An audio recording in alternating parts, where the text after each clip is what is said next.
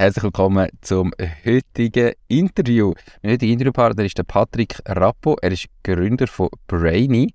Was er genau macht, erzählt er gerade selber. Ich weiß es nämlich selber noch überhaupt nicht. Ich freue mich mega auf das Gespräch ähm, und dich heute kennenzulernen. Hallo und herzlich willkommen zum Mach dein Ding Podcast. Erfahre von anderen Menschen, die bereits ihr eigenes Ding gestartet haben, welche Erfahrungen sie auf ihrem Weg gemacht haben und lade dich von ihren Geschichten inspirieren und motivieren, um dein eigenes Ding zu machen. Mein Name ist Nico Vogt und ich wünsche dir viel Spaß bei dieser Folge vom Mach dein Ding Podcast. Diese Podcast-Folge wird gesponsert von der Baluas. Bei der Baluas findest du alles rund ums Firma gründen.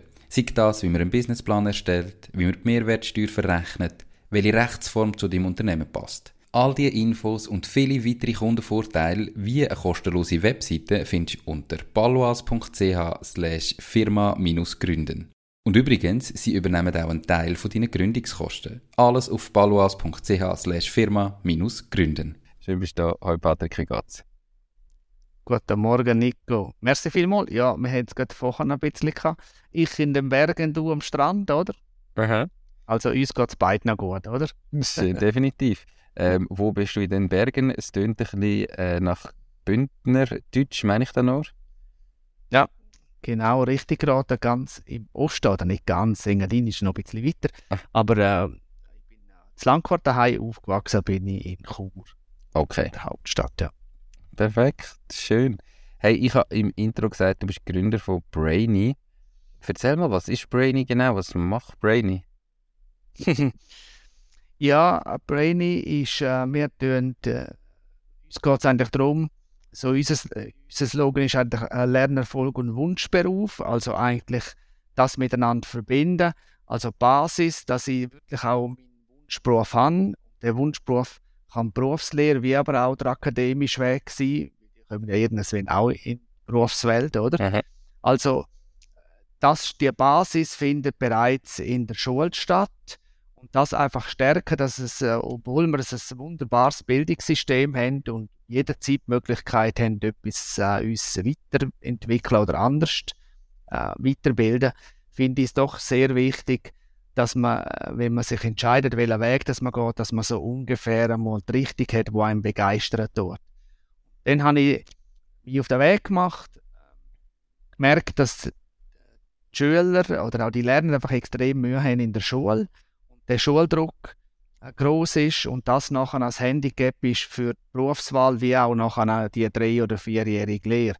Und haben durch das dann ein eigenes Lernkonzept entwickelt, das der Volkslernkreis, wo wir die Schüler oder Lernende, Gimmi und Mittelschüler, lernen wie lernen. Das ist so die Basis, genau. Okay, also das Ziel ist natürlich, die, die, die Berufsbildung glaub, zu fördern, aber was ist denn jetzt ganz konkret das Angebot, das du hast? Also, wem hilfst du was? Also, du hilfst den Schülerinnen, Lernenden, ähm, wie sie lernen zu lernen. Habe ich das richtig verstanden? Genau, genau. Wer sind deine Kunden in dem Fall? Also sprichst du Eltern an, die ihren Kind helfen? Gehst du auf Schulen zu? Gehst du auf Unternehmen, also Unternehmen zu, wenn es um Lernende geht? Oder wer zahlt dich für das? Wie sieht das Geschäftsmodell aus?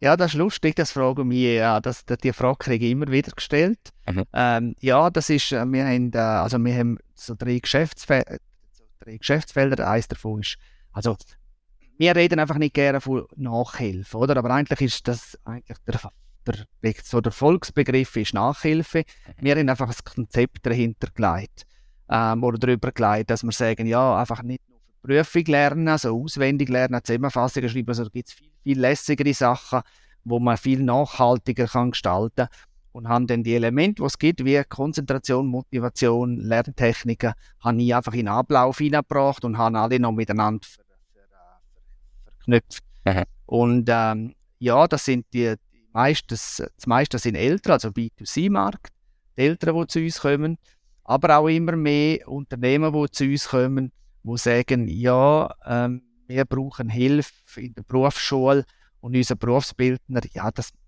der Schüler lernt, der Lernende lernt nicht gerne mit dem Berufsbilder nach dem Feierabend im Sitzungszimmer die Hausaufgaben. Aha. Und der Berufsbilder macht es eben auch nicht gerne. bei uns können sie kommen, losgelöst und so weiter. Und wir helfen dann ihnen eigentlich in, in der Berufsschule äh, ihre Ziele zu erreichen. Das ist so ein Geschäftsfeld. Gleichzeitig hat sich dann ein zweites eröffnet, wo, wir, äh, wo dann die Firmen gefunden haben, ja, aber wir finden wahrscheinlich einfach nicht die Lernenden, die wir gerne hätten, oder? Und, äh, wir helfen dann also in beratender Funktion auch konzeptionell äh, Lehrstellen einführen, verändern, Konzepte erstellen oder Analysen, warum vielleicht welche Stellschräubchen das noch müssen vielleicht ein bisschen gerichtet werden.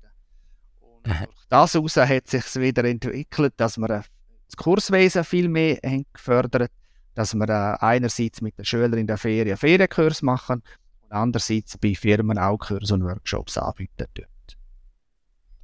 Also hat sich einiges entwickelt. Ähm, wann hast du dich selbstständig gemacht? Also wann hast du gestartet und wie bist du überhaupt dazu gekommen? Ja, ich habe so ein bisschen die Full-Variante gewählt oder die Angsthasen-Variante. Äh, ich habe es am Anfang so nebenbei gemacht. 20 Jahre in der Telekom-Branche gewesen. Ähm, hat mir dort sehr, sehr viel Spaß gemacht. Habe, ich, habe dort schon immer mit Lernenden zu tun gehabt und habe dann gemerkt, ähm, dass es mir relativ ring geht, dass meine Lernenden gut durch die Abschlussprüfung kommen oder an den Abschluss sehr gut vorbereitet an die Abschlussprüfung kommen und sie wirklich Fachwissen aufbauen, aufbauen können. Und äh, bin gleichzeitig Dozent in höheren Fachschulen und habe dann dort gemerkt, dass es wirklich ein Handicap ist, dass die Studierenden, und das ist eine Erwachsenenbildung, halt viel den Lehrgang aufhören, weil sie keinen Plan haben, wie sie sich organisieren, wie zu lernen und so weiter. Und haben dann aus dem heraus gefunden, ich biete das an, aber so einfach nebenbei. Und irgendwann ist dann der Zeitpunkt gekommen, wo ich dann aber auch sehr stark gemerkt habe, dass es jetzt eine Veränderung braucht. Äh, gespürt haben, dass es jetzt mein Weg so in der Telekom-Branche, dass jetzt mein Weg so eine Kreuzung ist, wo ich, wo ich einen ganz anderen Weg äh, gehen möchte. Und haben es dann aber immer noch nicht getraut, haben dann noch so eine zweijährige äh, Zusatzschlaufe genommen, in der Telekom-Branche geblieben, aber haben dann nebenbei, das auch transparent, haben das nebenbei dann aufgebaut und irgendwann bin ich nicht mehr zu Freibaren gekommen, Brain immer besser gelaufen ist und haben dann äh, nach eineinhalb Jahren nebenbei habe ich dann 2020 mich entschieden, ja, dass ich diesen Weg wähle. Ich habe immer Schiss mit vier Kindern, Eigenheim, das quasi den Weg zu gehen. Mhm. Ich habe das Gefühl, ich habe auch eine Verantwortung, die ich nicht aufgeben darf. Und äh, habe dann 2020 gefunden, nein, jetzt zeigen alle Pfeile in die richtige Richtung. Das war im Mai. Gewesen. Aber zwei Monate später habe ich wieder den Schlüssel gedreht, weil dann halt die Pandemie kam. Genau. Okay. Also, dann hast du eigentlich zwei Monate lang Vollzeit selbstständig gemacht und dann hast du wieder aufgehört? Oder was heisst, du hast zwei Monate später den Schlüssel gedreht, weil die Pandemie kam? Einfach, du hast zugemacht, hast nicht mehr dürfen die Kurs machen? Oder wie muss ich das verstehen? Ja, genau. Konkret? Ja, ich konnte meine Räumlichkeiten äh, halt nicht mehr können brauchen. Ich musste auch, halt, äh, wie alle anderen auch, wo, wo, wo Leute empfangen oder wo, äh, ja, wo mit zusammenarbeiten, haben dann äh, müssen schliessen. Haben dann aber haben dann aber gerade innerhalb, ja, innerhalb von 36 Stunden habe ich alle migriert auf ein Online-Tool ähm, und haben dann das Glück gehabt, äh, dass ich, äh, sage ich jetzt, eine Kundschaft habe, die auch gewisse Treue hat oder treue Gedanken hat und haben können 90 Prozent äh, sind geblieben. Und das hätten wir dann, ja, das wir dann, haben wir dann wirklich quasi ja, sind mir dann geholfen, mhm. äh, dass ich nicht haben müssen aufhören So, ich, ich, weil ich habe ja gedacht, ja komm, jetzt zwei, drei Monate habe ich, ja, habe ich ja gerechnet, oder drei, vier, fünf Monate, dass man muss feststrampeln Und im, im Herbst ist das eh wieder vorbei und dann mache ich dann einfach weiter. Mhm. Und nachher ist so eine, ist so eine Endlosschlaufe gekommen, halt, wir hätten wirklich gelernt, auch kämpfen und eben auch neue Türen öffnen. Unter anderem durch Online-Präsenz, äh, das hat mir sehr viel äh, Türen geöffnet, jetzt auch im Nachhinein.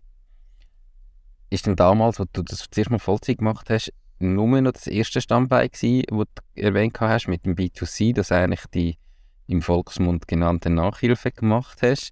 Ähm, und durch die Pandemie und durch die Veränderungen sind die anderen Standbeine dazugekommen oder wie war der Ablauf von diesen Standbeinen, wo eins ums andere dazugekommen ist?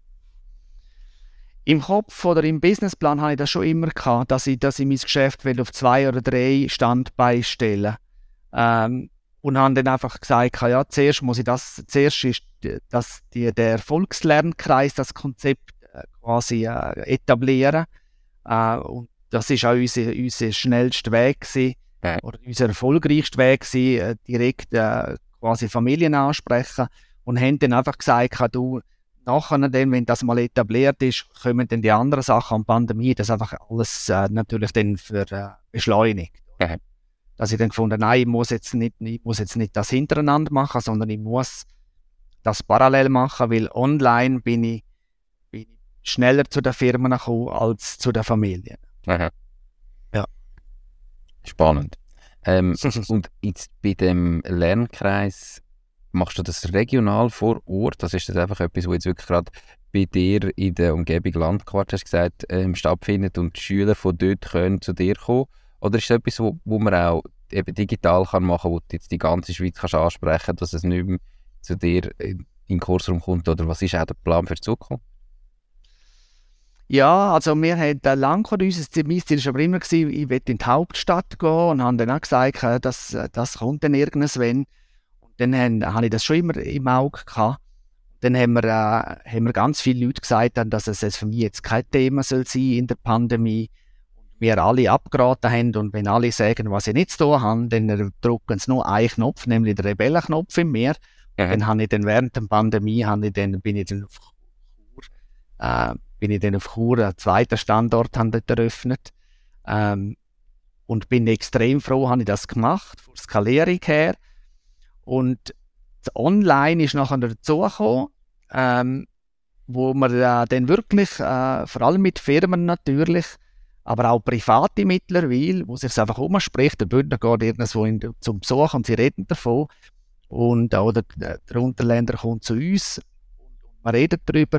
Und dann ist es nicht selten, dass, es denn, dass wir dann die angelüht und gefunden ja, du, kann ich das auch, äh, kann ich das auch von dem profitieren. Und darum bieten wir das auch online an äh, in der ganzen Deutschschweiz. Ähm, ja, wir haben Kunden von Basel, von Solothurn, von Zürich und so weiter, ja. Spannend. Also auch spannend, wenn der Bündner vor Hauptstadt redet, dann ist es Chur und nicht Bern. Ähm, dann, dann geht er auf Chur. Okay, aber das heißt, du hast jetzt zwei Standorte, wo du das machst, plus online und die Firmen und die Schulen. Ähm, also ja, wirklich spannendes Geschäftsmodell. 2020 dann eben Vollzeit gestartet. Darf ich fragen, wie, wie groß bist du? Kannst du etwas sagen zum Umsatz? Hast du schon Mitarbeitende? Machst du alles allein? Kannst du noch äh, uns ein bisschen ins so Zahlensystem von deiner Firma? Ja, wir haben, also es ist so, der Kopf bin ich und meine Frau Katja.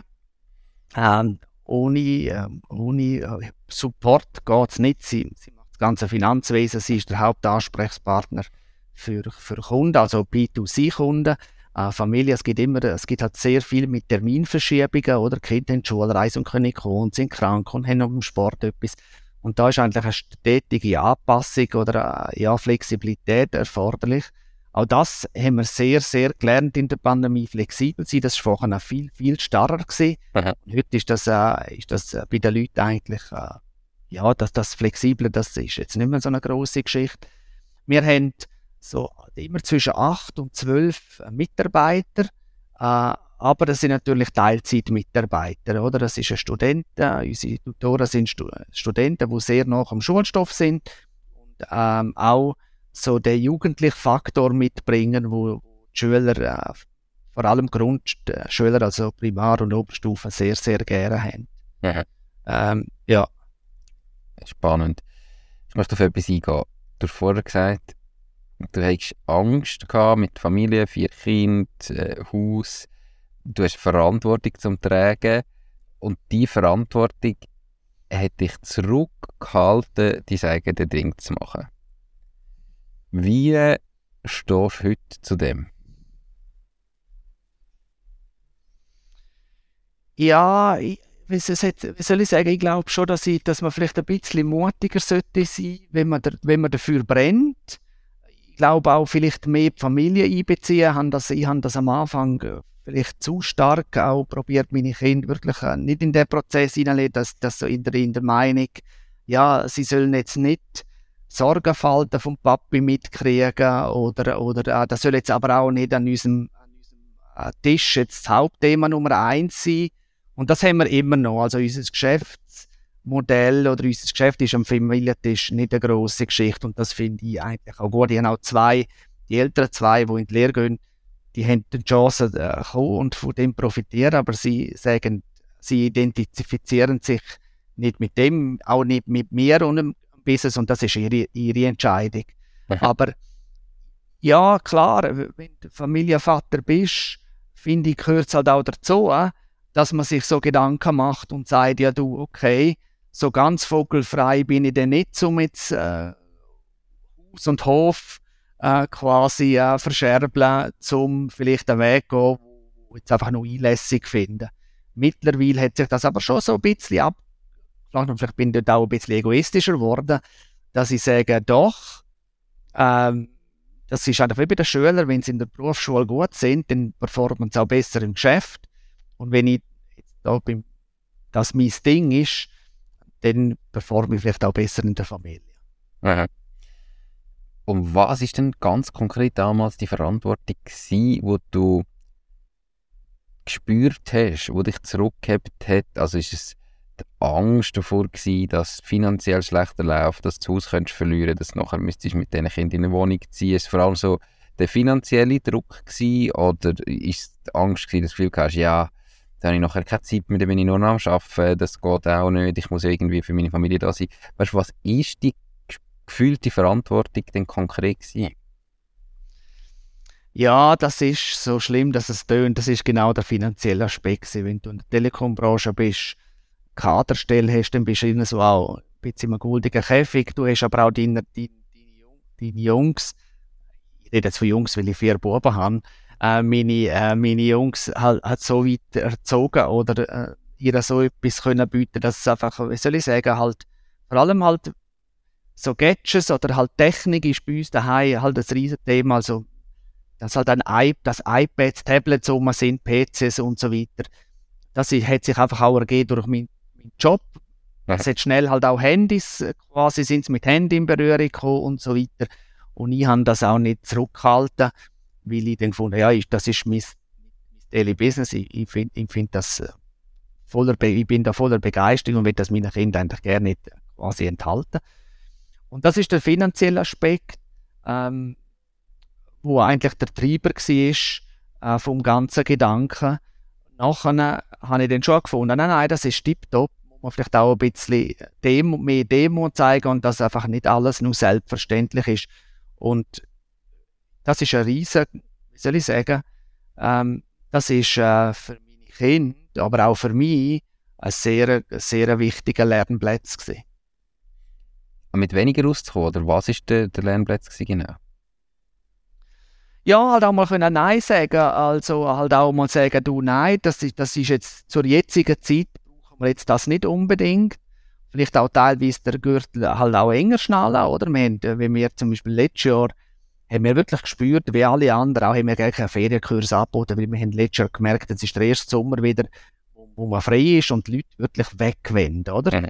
Und, und wir auch. Wirklich, wir haben das auch gesagt, hey, jetzt, jetzt braucht die Familie Zeit und, und Ferien und jetzt gehen wir drei Wochen auf Spanien und lassen das Geschäft halt nicht ganz links liegen, aber fahren halt ziemlich ab und das merkst du natürlich dann gerade äh, finanziell, oder? Und haben dann gesagt, ja, jetzt übertrieben gesagt, dann nehmen wir jetzt eine Nullnummer in Kauf, oder?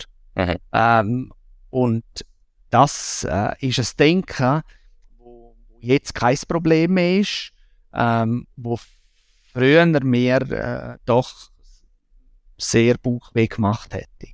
Mhm. Wie sieht es denn heute ganz allgemein finanziell aus, wenn ich das dir frage? Also hast du irgendwie dein Einkommen aus dem Job, den du vorher gehabt hast, wieder erreicht? Hast du es übertroffen? Bist du etwa auf dem gleichen Niveau oder bist du drunter? Ähm, wie, wie ist das, wenn du das jetzt vergleichst mit deinem guten Job ähm, als Kader der Telekom-Branche vorher?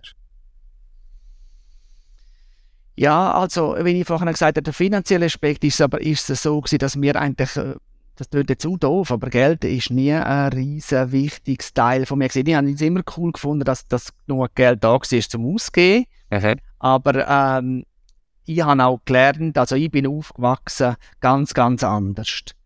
Also äh, ich bin aufgewachsen, dass man wirklich muss jeden Fünfer umdrehen und, und 90 Prozent hat es geheißen, das liegt jetzt nicht drin. Oder ich habe mit 16 das erste Mal das Meer gesehen, ich bin mit 20 das erste Mal äh, irgendwo hergeflogen.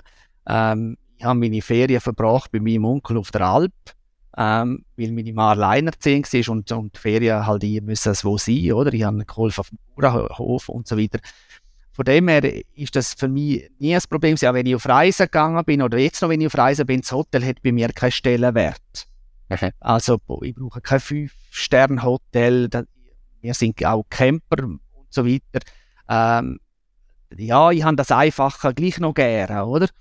Und von dem her ähm, ist es für mich nachher auch so gewesen, dass es kein Problem war, dass das Einkommen runterkommt. Für mich ist immer, mein Luxus ist immer gewesen, ähm, dass ich an einem Samstag an die Posten gehe und das kaufen, wo, wo ich gerade Lust habe.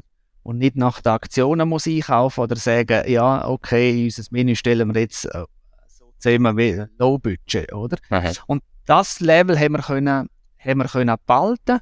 Ähm, wenn man jetzt so unter dem Strich schaut, ist vielleicht jetzt nicht mehr ganz so viel, muss es jetzt aber auch nicht sein, aber es, es hat andere Werte, die einfach äh, viel, viel mehr gewonnen haben. Also ich habe Wochen äh, in meinem Job meine Kinder viel, viel weniger gesehen als jetzt. Ja. Ähm, also ich habe die ersten, die ersten drei Kinder habe ich am Mittag nie gesehen, weil ich einfach immer unterwegs war. Also ich habe sie am Morgen gesehen, schlafend, so quasi Tschüss sagen und teilweise auch am Abend, wenn ich heimgekommen bin, so kurz vor ins Bett gehen wieder. Ähm, und das ist jetzt, das ist seit der Selbstständigkeit ganz, ganz anders. Ich bin zu 80 Prozent am Mittag daheim ähm, und kann das auch viel flexibel planen. Ähm, das schätze ich zum Beispiel sehr. Mhm. Ja, das ist definitiv ein riesen Vorteil, wo, wo das eigene Ding mit sich bringt, dass man die Prioritäten halt nach eigenem Standard kann setzen und nicht nach dem Standard vom Vorgesetzten oder vom Arbeitgeber Geber. Ähm, für mich ist aber zum Beispiel noch ein großer Vorteil, du hast gesagt, wenn du am Samstag gehst, posten für mich ist ein großer Vorteil von meiner Selbstständigkeit, dass ich eben nicht am Samstag muss posten und leer unter der Woche in die leeren Läden kann gehen. ja, das, das, äh, das, hast du, das hast du recht. Bei uns ist äh, ja, ich, ich mache das noch viel, ich mache das meistens mit dem Kleinsten. Mhm. Es, sind so ein bisschen, also immer so ein bisschen als Tandem unterwegs. Das hat sich das so dass das im Laufe vom Samstag ist, äh, weil, er so in der, weil er so in der Schule ist. Aber eigentlich ist es doof, da hast du recht. Das sind wahrscheinlich, wahrscheinlich einfach die, die Gewohnheiten, wo man, wo man immer noch muss lernen muss. wo, wo man einfach hat, das ist so. Hey, nochmal ganz, ganz eine andere Frage. Ähm, wir haben im Vorgespräch schon darüber geredet, eben ich bin in Portugal. Wir sind da auch auf dem Campingplatz mit dem Wohnwagen. Jetzt haben wir einen Sohn aktuell. Du hast gesagt, du bist Camper oder ihr seid Camper. Wie machst du da mit vier Kindern?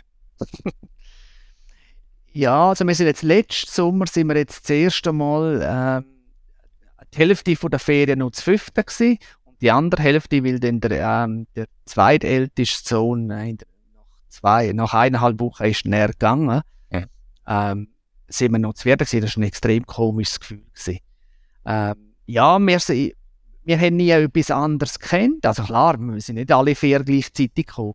Aber man hat sich, äh, man hat sich so hineingelebt und uns ist es eigentlich selber nie so bewusst gewesen, dass wir den Status Großfamilie haben. Es hat so immer wieder Sachen gegeben, wo wir es dann gemerkt haben, wenn wir zum Beispiel Skifahren gegangen sind oder bis wir aus dem Auto alles ausgeladen haben und alle die Ski angelegt haben und Ski angelegt haben, ist der Parkplatz leer gewesen, aber der Vorteil ist gesehen, an der Kasse nachher haben wir nicht mehr müssen so viel anstehen. Ähm, und wenn wir in ein Restaurant gegangen sind, ist halt immer das Thema gewesen, haben wir Platz oder haben wir nicht Platz? Wenn wir gesagt haben, wir gehen auch noch zum Beispiel wandern, ist für uns halt, ja, wenn du sagst, jetzt, jetzt machen wir uns parat, dann brauchst du halt immer eine Stunde, eineinhalb. Mhm. Aber wir haben es ja nicht anders kennt, von dem her hat das uns nie gestört. Und man hat halt natürlich dann, visuell haben wir es dann gemerkt, dass wir halt ein bisschen größeren Wohnwagen haben als vielleicht jetzt andere. Okay. weißt ich kenne es. Ich habe selber sechs Brüder. Wir sind sieben Kinder. Ah, okay. Oh. Und auch alles Jungs. Also, was noch witzig ist, hat okay. auch noch mal Buben gegeben. Diese Podcast-Folge wird gesponsert von Fasun. Fasun ist dein Portal, wenn es um Firmengründungen geht. Fasun ist überzeugt, dass jede und jede seine Ideen verwirklichen kann. Sie bietet dir kostenlose Beratungen und stehen dir als Partner zur Seite. Ihr Team hat schon tausende Gründerinnen und Gründer in die Selbstständigkeit begleitet und kennt den besten und schnellsten Weg zum eigenen Unternehmen. Möchtest auch du deine Idee erleben? Dann gang auf www.fasoon.ch. Von dem her, äh, ich kenne es als in der Großfamilie und als Kind merkst das erst recht gar nicht. Als Kind ist es ja eh so, wie es gerade ist. Und nimmst es so als gegeben hin und überlegst dir nicht, was wäre ohne, sondern meine Brüder sind halt da und irgendwie sind mir dann viel gefragt worden, oh, wie ist das mit so vielen Kindern, also mit so vielen Brüdern? Und ich habe gedacht, ja, es ist wie es ist, ich weiß gar nicht, was Wort von mir hören. Ich weiß nicht, wie es anders wäre. also, man lebt ja dann einfach so, oder? Ja, es ist auch, äh, also wir haben äh, wenn wir in die Ferien gegangen sind, ist es einfach so gewesen, dass unsere Kinder nie in den Kinderclub gegangen sind. Ja. Äh, weil sie haben ja noch genug untereinander gehabt. Sie haben ja können das vierte immer etwas unternehmen, sie können shooten, sie können, und ich habe es nicht gefördert.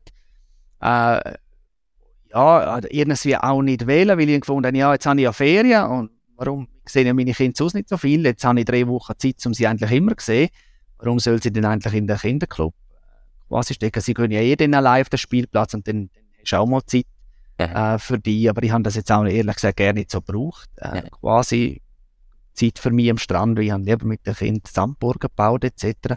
Und sie wiederum ähm, sind dann zu vierten, äh, obwohl es äh, daheim viel, viel, ich sage immer, miteinander geht es ohne einander können es nicht. Äh, aber in der Ferien ist das wirklich so die Gang gewesen. Ja. Vier Musketiere, also die haben extrem zusammengehabt, sie haben auch immer aufeinander geschaut, sie sind immer zusammen gewesen, obwohl sie ja eigentlich vom Ältesten bis zum Jüngsten neun Jahre Unterschied sind. Cool, spannend. Ja. Eben, ich habe es auch nicht anders kennt und ich würde es nicht missen. Aber äh, für mich selber kann ich mir im Moment gleich nicht vorstellen, vier oder dann sogar sieben Kinder zu haben.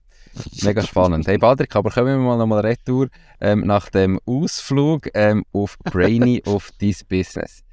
Das ist ja jetzt in einem Markt, ja, in einem spannenden Markt, sehr, sehr nischig. Ähm, was hat dich angetrieben, genau in den Markt hineinzugehen? Sind das persönliche Erfahrungen gewesen, wo du gemerkt hast, es gibt so viel, ist vielleicht mit deinen Kindern gewesen, wo du denkst, hey, die bräuchten so etwas, oder weißt, wie kommt man darauf, so etwas zu machen und so etwas dann zum Geschäftsmodell zu machen? Ja, obwohl ich es nicht gemerkt habe, eigentlich bin ich selber der Treiber. Ich bin die grösste Bäre in der Schule. Äh, okay. ich, ich, äh, ja, ich bin extrem, ich bin sehr, sehr schwach in der Primarschule. Meine Eltern haben sich dort äh, quasi aber nicht auch entschieden, dass sie einen eigenen Weg gehen. Das ist jetzt aber nicht eine riesige Geschichte, weil ich meinen Paar eh nie gesehen habe, weil er im Ausland geschafft hat. Äh, aber, aber trotzdem, ich habe mir, sage ich jetzt, Mutter viel gesehen brüllen aus, aus Not, aus Leid und so weiter. Und ja, und in der Schule habe ich überhaupt nicht performt. Dann ist in der Oberstufe ein bisschen besser gegangen. In der Berufsschule habe ich mich einfach durchgeschissen. Ich bin, der, ich bin wirklich der äh, Spickkönig gewesen. Ich hatte alle äh, Tricks äh, gehabt, ähm, und so weiter. Und irgendwann aber äh, bin ich dann vor der Entscheidung gestanden, wie geht das jetzt weiter? Aber der Initiator ist eigentlich der Berufsschullehrer gewesen, der mich vor die Tür geholt hat, so im dritten Lehrjahr, und hat gesagt, du Patrick, so dieses Modell, und noch in der Rebellenzeit, sehr, sehr rebellisch, ähm, hat dann gesagt, du, ich kenne so, so Typen wie dich und ich kann dir garantieren, dass du das sicher nie schaffen wirst. Und dann auch wieder Knopf gedrückt. Ähm, und dann habe ich gewusst, äh, dass das für mich äh, keine Option ist, äh, ihm Recht zu geben äh, dass er Recht kriegt. Und habe dann äh, sehr, sehr viel gelernt, aber nicht wirklich, wie soll ich sagen, gut, aber ich habe sehr, sehr viel gelernt, ich habe das Lernen angenommen und ich habe dann gemerkt, dass ich jetzt nicht das Naturtalent bin, aber dass ich mir sehr gut kann Sachen, dass ich sehr gut mir Sachen kann aneignen. Das hat sich eigentlich wie bis heute Dinge brauche für eine gewisse Zeit immer länger, aber wenn ich es dann mir angeeignet habe, habe ich so das Gefühl, bin ich sehr gut in der Sache. Mhm. Und, ähm, und das hat mir nachher geholfen. Und ich bin so, so doof, dass das tönt, ich bin immer gerne in die Schule. Aber die haben einfach die Pace nicht auf den Boden gebracht, oder?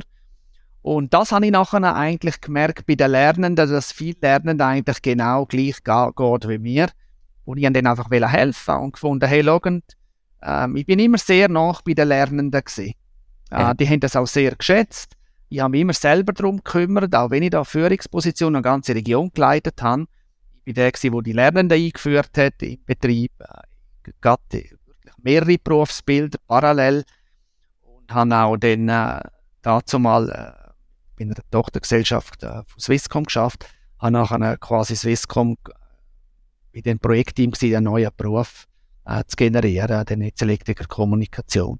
Mhm. Und ähm, durch das ist für mich auch klar gewesen, dass wir in der Weiterbildung, dass ich das weitergebe. Ich bin Dozent geworden, habe dort Weiterbildungen gemacht und ähm, habe in dieser Schule wiederum auch wieder geholfen, Lehrgänge entwickeln. Und so hat sich das eigentlich ergeben äh, dass ich dann irgendwie immer gefunden habe, ja, aber die Schüler, die sind noch schwach und niemand hilft, hilft ihnen. Sondern das heisst einfach immer, ja, das musst du einfach in der Semesterprüfung musst du einfach gut haben, sonst musst du halt wiederholen.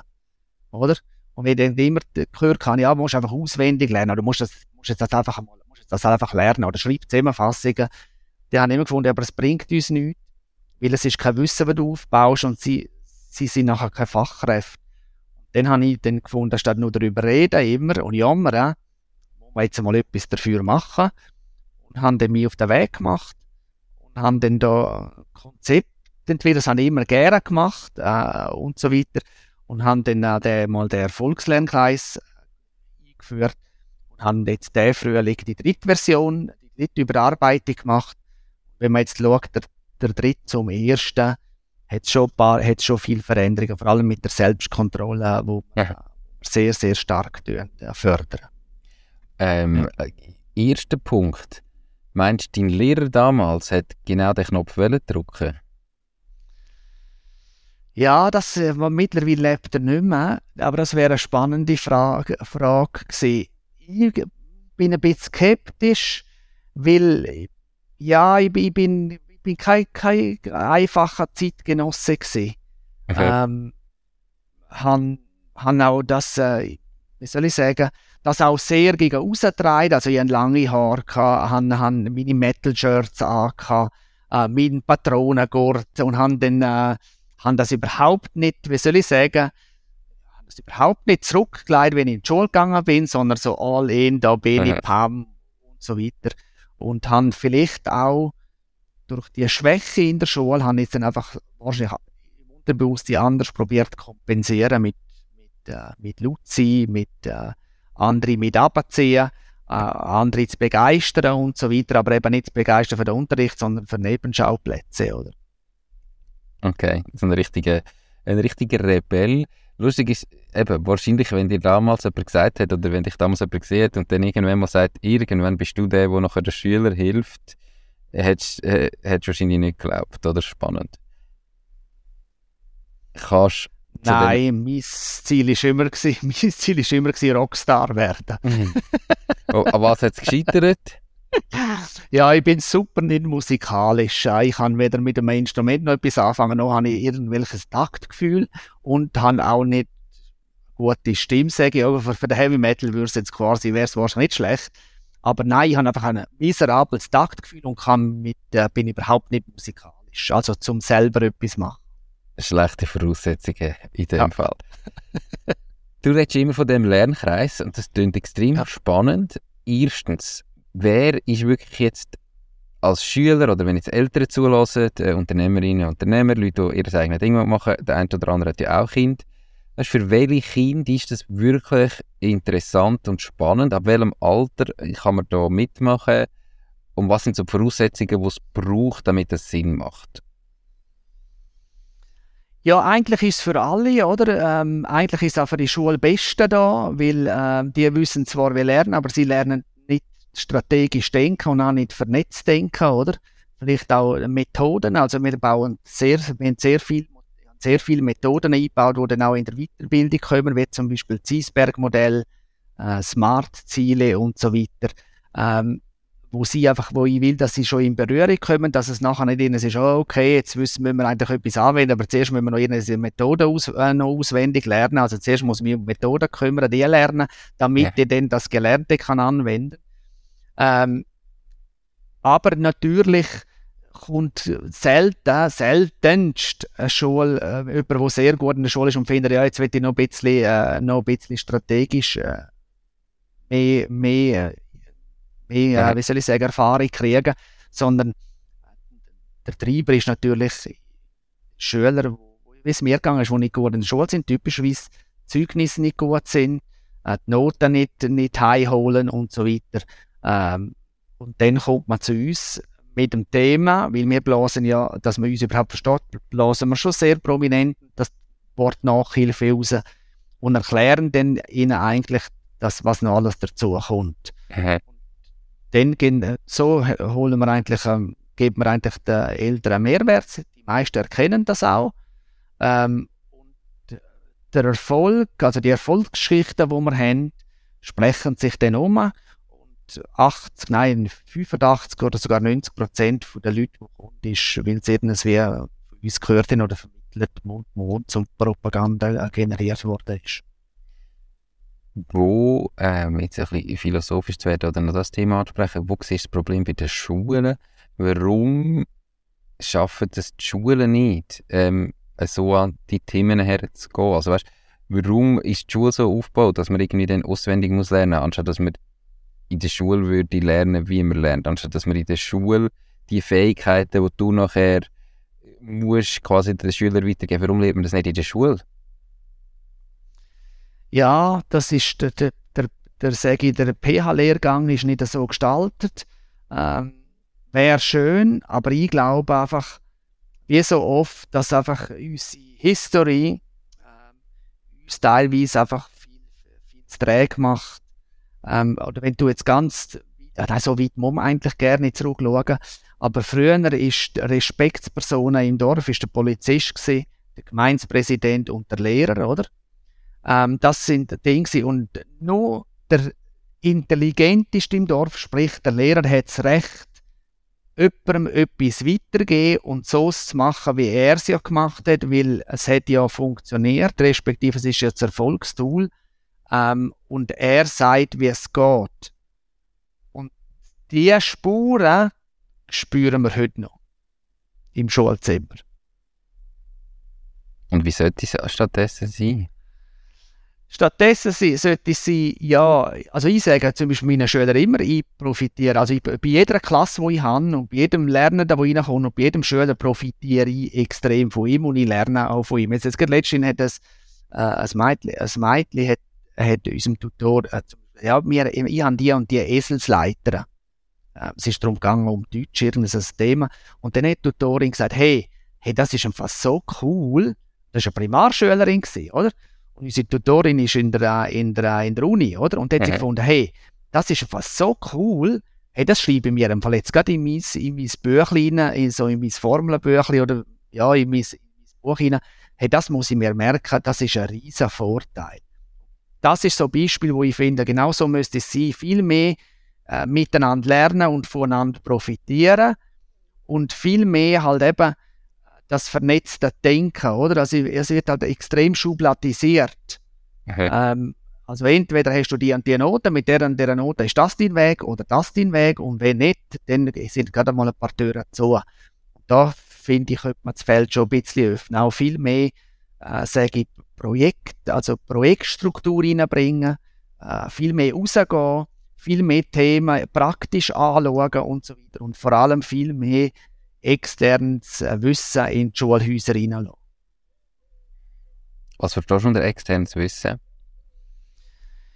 Ja, also warum, also zum Beispiel, warum, äh, warum, also warum Hand, zum Beispiel, warum muss der, Lehrer, muss, muss der Lehrer oder dort der Lehrer äh, quasi Holzunterricht und Metallunterricht geben? Wir haben doch in jedem Dorf haben wir Metallbauer und Schreiner. Warum sollen die Kinder nicht das vor Ort einmal sehen? Weil ähm, sie haben dann so Klischees, ja, der Schreiner, der ist immer im Staub und Sackmehl, aber dass der modernste CNC-Anlagen hat und viel nicht mehr selber macht, das ist der Leute gerne, ist der Schüler gerne bewusst, wenn es darum zum Thema Berufswahl geht, oder? auch, auch, auch Kochen, das ist eine super Sache, aber das könnte man ja im Dorfrestaurant machen, Nachmittag, oder? Äh, wenn die Küche jetzt nicht extrem besetzt ist, oder auch zum Beispiel Berufs Berufsfindung, oder? Ähm, warum schafft man da nicht mit, mit, mit externen Leuten zusammen, unter anderem wie uns, oder? Ja. Ähm, wo sagt, hey, doch, wir können die Brücke extrem gut schlagen zwischen, äh, zwischen Markt, Firmen und, und äh, Schulen oder Schüler. Sehr spannende Ansätze. Ähm, jetzt gerade Berufsbildung ist ja so, in den letzten Jahren haben wir ja irgendwie eine Akademisierung gehabt, gefühlt.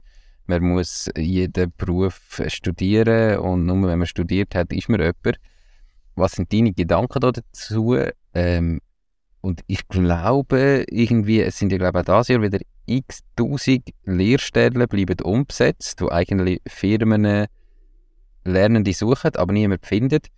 Was sind deine Gedanken dazu und woran liegt das, ähm, dass die Lehrstellen nicht besetzt werden? Ja, das eine ist nicht die besetzten Lehrstellen, aber wir haben noch eine andere vernichtende Statistik. Wir haben teilweise Branchen in 50% Lehrabbrüche, oder? Und ja. das spricht jetzt nicht für die Branche, oder? Also, und, und ich finde, genau dort muss man anfangen. Ähm, ich höre viel zu viel, dass Berufsbranchen oder Berufsverbände ja, ich sage es jetzt direkt jammern, wie, wie dass, dass die Schüler viel, mehr, äh, viel lieber gehen, gehen studieren. Man muss sich halt auch vielleicht einmal fragen, was können wir vielleicht einfach mal anders machen oder ändern. Oder? Und wenn ich halt teilweise schaue, äh, wie sich denn die äh, äh Weiterbildungsinstitute oder auch das, GIMI, also die Kantonsschule, äh, bemüht oder was für das Umfeld schafft, ja, dann verstehe ich schon, dass ein Schüler findet, hey, auf dem Campus ist noch lässig und Aha. dann gehst du eine Schnupperlehre machen, wo du merkst, da bin ich nicht willkommen. Oder? Ähm, und das ist eins, das ist das Thema. Es gibt, es gibt äh, viel mit Firmenkontakt in, in diesen Sachen, wo ich finde, es gibt super Sachen, die gemacht werden. Aber es gibt eben die schwarzen Schafe, wo, wo ganze Branchen mit abreißen tun oder vor allem auch in, äh, ja, ganze Berufe äh, schlecht darstellen, oder? Und das fängt bei Stellenausschreibung an, Schnupp die Schnuppertage oder die Schnupper, äh, äh, die Schnupperwoche, ähm, da, da, ist kein Herzblut dahinter, ähm, da ist keine Organisation dahinter. Äh, das ist mal das eine. Und dann während der Lehre, ja, da musst du halt wirklich bereit sein, zu sagen, okay, meine Zielgruppe, meine Anspruchsgruppe funktioniert anders als ich dazu mal. Die wollen eine Sinnhaftigkeit, die wollen end-to-end -end schauen. Es langt nicht mehr Sinn sagen, hey, montiere eine Lampe, sondern die wollen wissen, ja, warum montiere die Lampe im Büro? Was passiert denn nachher mit dem Büro? Was, was kommt? Ja, wie funktioniert das? Und dann kann man halt nicht mehr sagen, bist jetzt im ersten Jahr schwieg und bringen, mach. Das lernst du dann schon noch. Sondern man muss sie mitnehmen auf die Reise, oder? Ähm, und man muss, man muss einfach dort sein Setup ganz anders machen, wie vielleicht noch vor 10 oder 15 Jahren. Und wenn man das nicht bereit ist, dann habe ich ein Lehrstellenproblem. Das, sind viel, das ist viel ein Grund. Von dem her äh, macht man sich einfach keinen Gefallen, wenn man das nicht gut macht. Weil wenn ein Schüler zu mir in die Firma kommt und der findet die Schnuppertage langweilig und er fühlt, er merkt, die sind, die sind, hängt an denen schon oben, die merken, dass ich stört, dass ich eigentlich nur ein Element bin in dieser Woche, dass eigentlich gerne jemand lässig findet, dass ich da bin, dann geht er nachher in die Schule, muss über die Woche einen Vortrag machen und er sagt, hey, die Firma ist nichts und der Beruf hat auch keinen Spass gemacht. Und was, was machen dann Gespendli? Die registrieren das und sagen, ja, okay, aber dann nehme ich nicht den Beruf, sondern ich gehe einen anderen Beruf anschauen. Oder, wenn ich gut in der Schule bin, dann gehe ich halt ins Gimmi. Oder? Äh, dann nehme ich den Weg. Und bei den ja. Eltern sind es einfach Beeinflusser, wo natürlich dann das juckt unter den Finger, aber nicht bös gemeint, sondern weil viel eine Überforderung oder Unsicherheit da ist. Äh, sprich, man kennt die Berufe nicht mehr.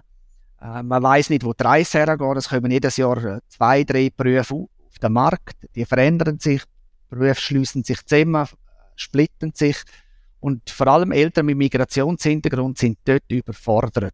Und wenn das Kind dann gut ist, dann sagen sie, gang, mach Gimmi-Prüfung.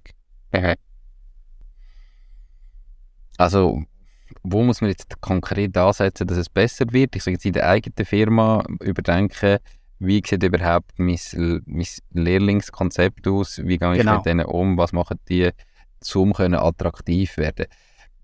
Jetzt hast du nur gesagt, oder, ich meine, das Umfeld, wo jetzt vielleicht eben so einen Campus bietet, wenn ich natürlich jetzt in einer Grossfirma bin, wie, wie ich sage jetzt in einer Swisscom oder irgendwie in einer Grossbank oder einfach irgendwo, habe ich ja unglaubliche Ressourcen, um da vorwärts zu machen und um vielleicht auch so ein Umfeld probieren zu schaffen.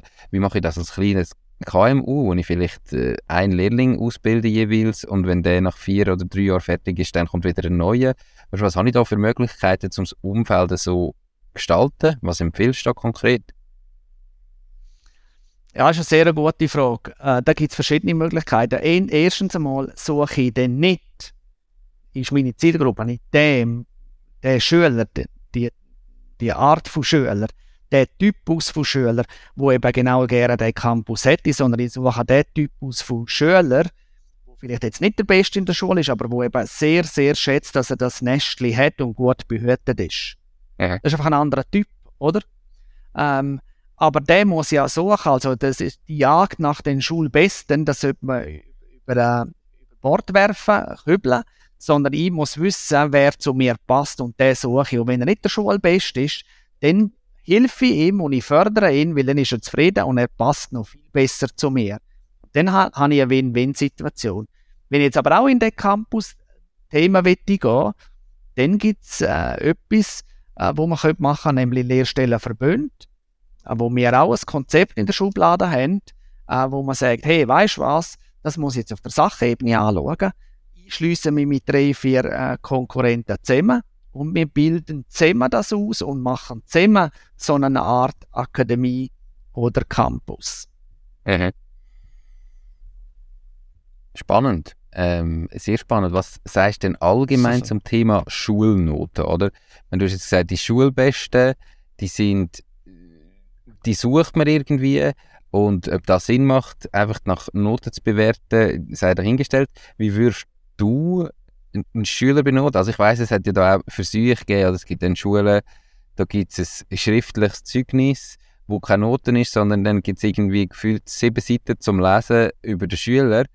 Das ist ja auch nicht handelbar, irgendwie bei jedem Schüler so etwas erstens zu schreiben und zweitens nachher zu analysieren. Was würdest du machen?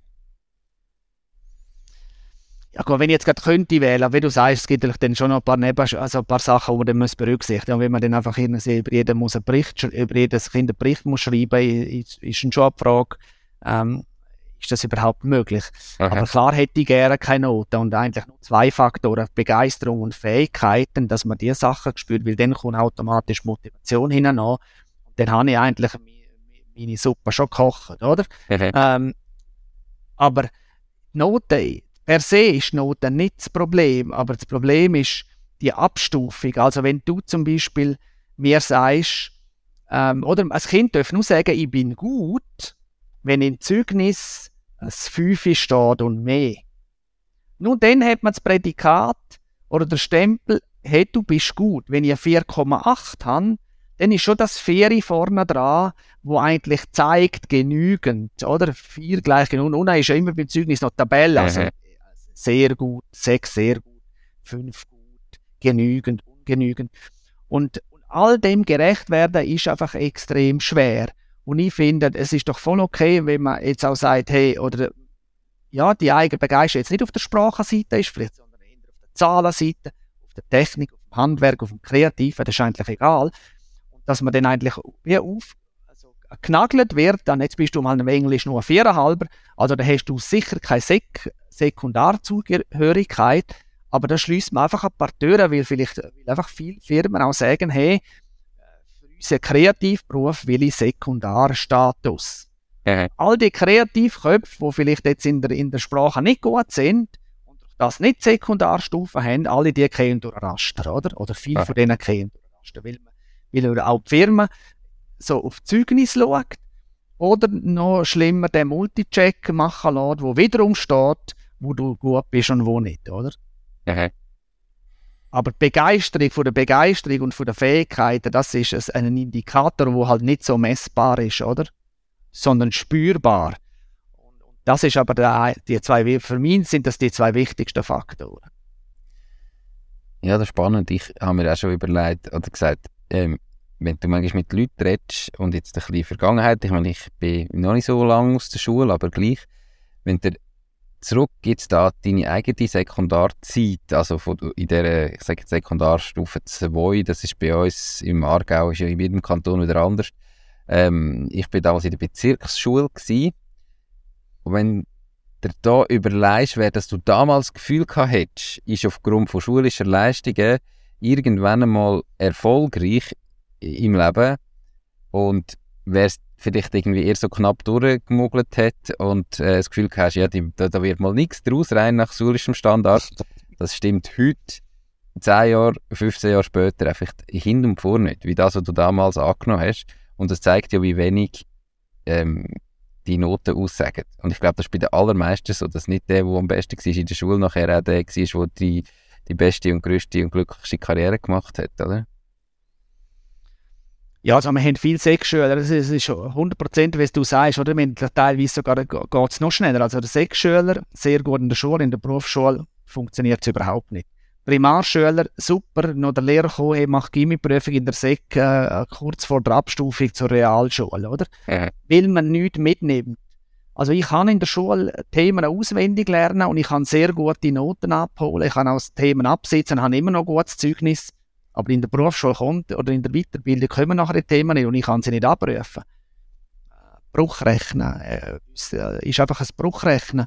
Aber viele Kinder wissen gerne nicht, wie Bruchrechnen funktioniert und sie tun es nicht in den Alltag übernehmen. Dabei sagt man extrem viel, ja, warte, willst du mal ein Drittel von meinem Röpfel oder komm, wir ja. noch halbieren. Ja. Aber es ist ihnen gerne nicht bewusst, dass das mit einem Bruch zu verbinden ist, oder? Ähm, und, und darum ist das Strampeln, oder? Also das ewige Strampeln, das ist extrem zermürbend und verleidend und zerrt extrem am Selbstvertrauen. Wenn du kein Selbstvertrauen hast, dann kannst du nicht gut im Betrieb performen. Und das ist der Teufelskreis, oder?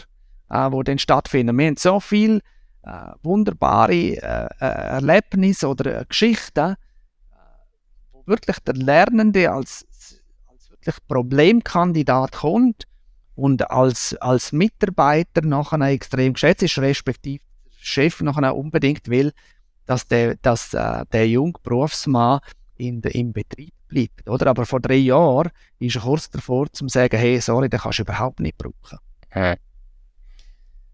Also das ist auch in dem Fall wirklich ein großer Inhalt, den ich mit Brainy weitergebe, die Begeisterung und die Fähigkeit. Jetzt nicht, dass es darum geht, jetzt kurzfristig unmittelbar gerade einfach irgendwie eine Note noch aufschreiben und vor dem Zeugnis noch schnell schauen, dass man eben dann da im Fünfer hat und nicht im Viererhalber, sondern dass man langfristig sinnvoll lernt und, und begeistert wird. Genau, die meisten, die kommen, ist, ist ein mittelfristig oder sogar ein Langzeitprojekt. Die, also die meisten, die dann merken, was sie, was sie davon haben, ah, die, die, also wir, die meisten sagen, ja, jetzt mache ich mal einen Monat, maximal drei. Und nicht selten bleiben sie ein Jahr und länger. Ähm, in der Lehre äh, haben wir jetzt das Jahr, zuerst, also ja, im so, letzten Sommer haben wir jetzt die ersten gehabt, wo wir die ganze Lehrzeit begleitet haben. Ja. Das ist schon das Modell, wo wir jetzt immer mehr haben, dass man eigentlich sagt, okay, äh, das ganze Lernen oder die ganze Begleitung äh, geben wir in, in die Hände.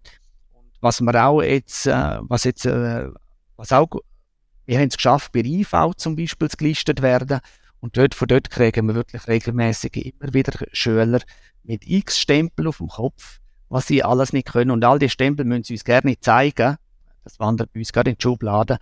Sondern wir fangen bei ihnen an, so wie wir gerne hätten. Und all die, all die performen. Mhm. Alle performen. Wenn sie mitmachen. Wir haben solche, weißt du, die machen nicht mit, haben wir auch schon ein paar müssen wieder rausbegleiten und sagen, du darfst jederzeit wieder kommen. Aber so ist es für die Zeitverschwendung und für uns auch.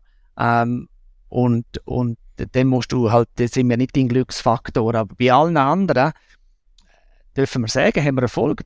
Bei allen zeigen viele leicht gegen aber wir haben zum Beispiel noch nie, ich habe zum Beispiel noch nie einen Lernenden gehabt, der durch die Lehrabschlussprüfung geht. Mhm. Das ist doch ein, ein Prädikat, das äh, es doch auch verdient.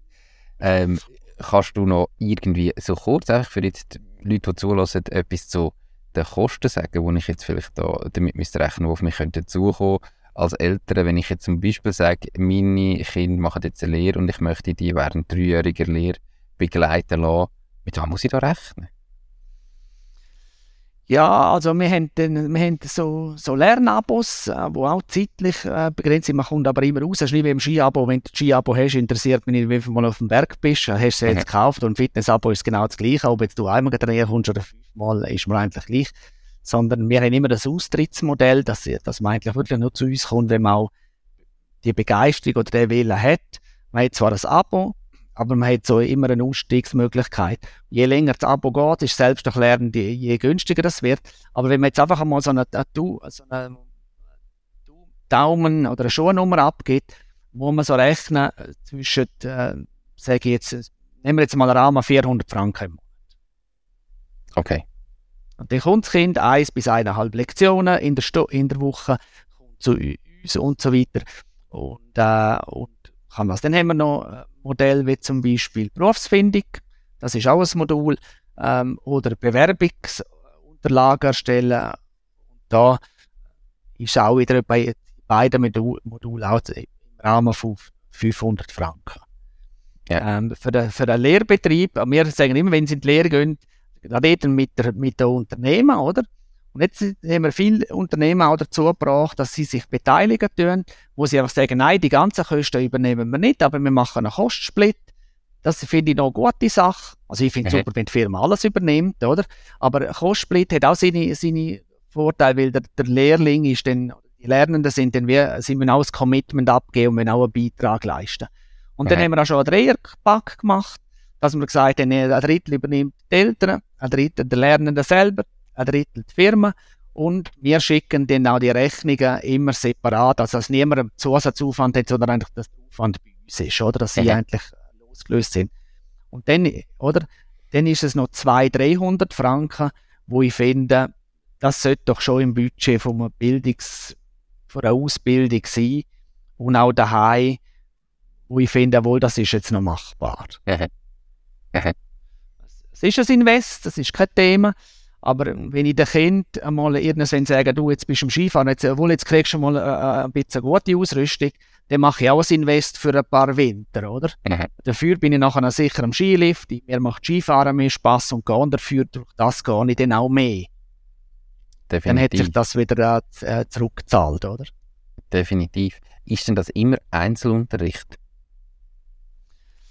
Ja, also wir haben, was wir nicht haben, ist so Massenabfertigung. Also sprich, wir holen mal 20 Leute in den Saal und machen mit ihnen eine Gimmi-Vorbereitungsprüfung.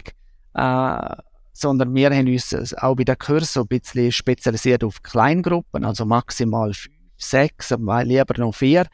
Ähm, im, Im Lernunterstützung, da ist es zu 90 Prozent eins zu eins. Wir haben etwa Zweiergrüppli, wir haben auch schon Geschwister, die gekommen sind, oder wenn du jetzt gerade Gespänli hast, wo jetzt wirklich auch ein bisschen gleiche Thema sind, dann sagen wir immer, ja, dann fragen vielleicht, wenn jetzt die Eltern vor allem sagen, ja, das ist gleich ein finanzieller Aufwand, dann sagen wir, ja, dann fragen vielleicht bei euch im Quartier oder so, ob vielleicht jemand die gleichen Interessen hat und dann kommen wir zusammen. Mhm. Aber das haben wir nicht viel. Okay. Die Eltern finden, suchen wirklich da den, den persönlich eins zu eins. Mega spannend. Ähm, Patrick, wir haben äh, mega eine breite Ding in dem heutigen Gespräch, aber es war extrem spannend. Gewesen. Merci viel, viel mal ähm, für deine Zeit, ähm, dafür, dass du da deine Erfahrungen mit uns teilt hast und auch deine Erfahrungen zum Thema Berufsbildung und so weiter. Sicher ein oder andere Tipp dabei für Leute, die ausbilden und sich vielleicht überlegen, was könnten wir besser machen, dass äh, wir in Zukunft vielleicht wieder Lehrlinge gewinnen oder noch mehr Lehrlinge gewinnen. Ähm, darum, merci viel, viel mal bist du da gewesen. Ich wünsche dir noch ganz, ganz einen schönen Tag und alles Gute für die Zukunft. Danke vielmals, Nico, für die Plattform äh, und dass, dass ich da spontan dürfen bei dir ja, über das erzählen, was wir täglich machen und wünsche dir natürlich noch eine gute Nomadenzeit. Danke vielmals. Mach's gut, gell? Tschüss, ciao, ciao. Tschüss. Das war es auch schon mit dieser Podcast-Folge. Ich bedanke mich ganz herzlich fürs Zuhören. Ich würde mich außerdem extrem freuen, wenn du auf meine Webseite www.mach-dies-ding.ch wirst gehen und dich dort in mein Newsletter einträgst. Damit kann ich dich über neue Folgen und Themen, die dir helfen, dein eigenes Ding zu starten, informieren. Nochmal danke vielmals fürs Zuhören und bis zur nächsten Folge vom Mach dies Ding Podcast. In dem Sinn, alles Gute und bis dann, dein Nico.